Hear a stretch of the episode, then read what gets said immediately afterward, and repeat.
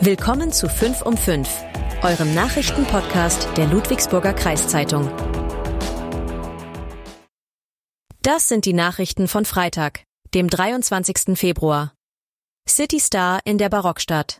Stationärer Handel Ludwigsburg. Vorfall auf der A81. Zeugen gesucht. Asperger Bädle. Freiwillige Ausreise des gambischen Altenpflegers. Größtes mobiles Riesenrad der Welt kommt wieder nach Ludwigsburg.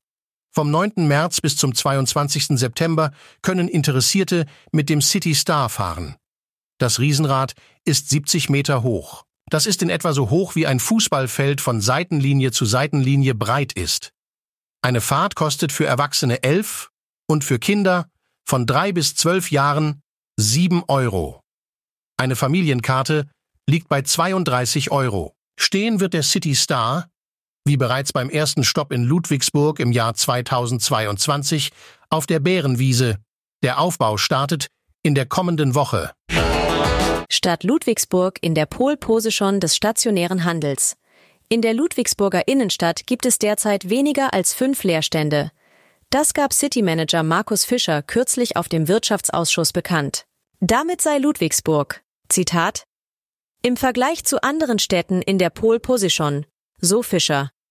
Grund für derzeitige Leerstände seien unter anderem Änderungen in der Nutzung von Räumlichkeiten. Das ist dann der Fall, wenn zum Beispiel in einem früheren Schuhgeschäft ein Restaurant eröffnen will.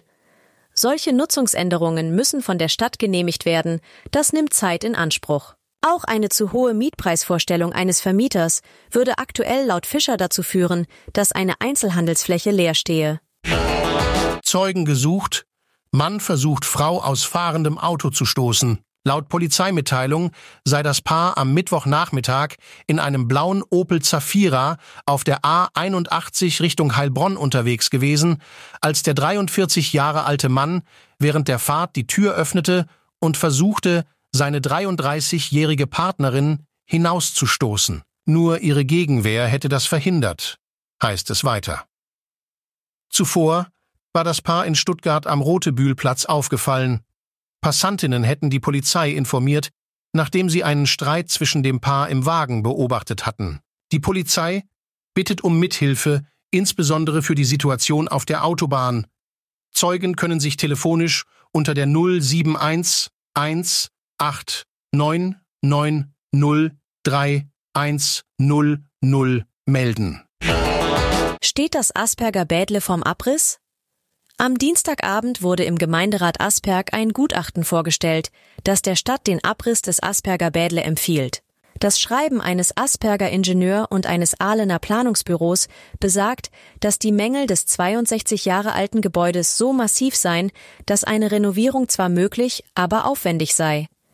Fast das gesamte Gebäude würde unter statischen und baulich-technischen Punkten erhebliche Schäden aufweisen, wie etwa marode Bausubstanzen oder veraltete Technik.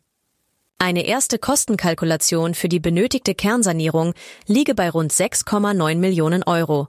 Dass die Sanierung noch teurer werden könnte, sei laut den Gutachtern nicht ausgeschlossen. Ihrer Aussage nach sei es sinnvoller, für rund 7,7 Millionen Euro einen voll unterkellerten Neubau mit etwas größerer Grundfläche zu bauen.